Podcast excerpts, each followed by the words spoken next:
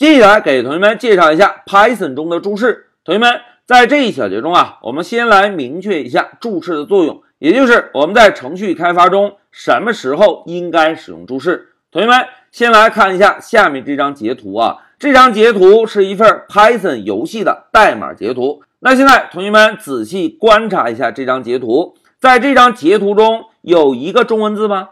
哎，并没有，对吧？那现在假设啊，老师呢只认识二十六个英文字母，而一旦把英文字母组合起来，老师就不认识了。那现在同学们试想一下，如果这份代码非常的牛叉，但是把这份代码交给老师的手上，老师能读得懂吗？哎，应该不能，对吧？因为老师的英文水平比较糟糕。那怎么样能够让老师读懂这份代码呢？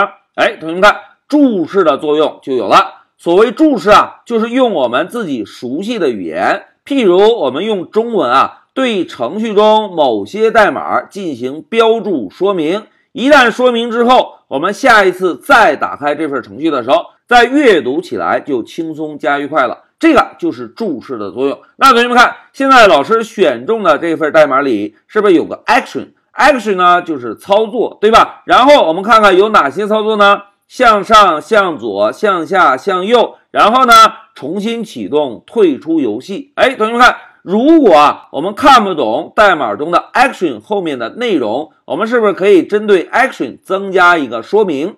增加了说明之后，下一次我们再阅读这个代码的时候，是不是就会轻松加愉快了？哎，这个就是注释的作用。同学们，在这一小节中啊，老师呢就给大家明确了一下，在我们程序开发中注释的作用。一句话讲，就是当我们编写的代码在阅读起来有难度的时候，我们呢就可以使用熟悉的中文对阅读起来有难度的代码进行标注。标注的目的就是为了方便我们下一次阅读代码的时候，能够快速的理解这句代码所要表达的含义。好，讲到这里，老师先暂停一下视频。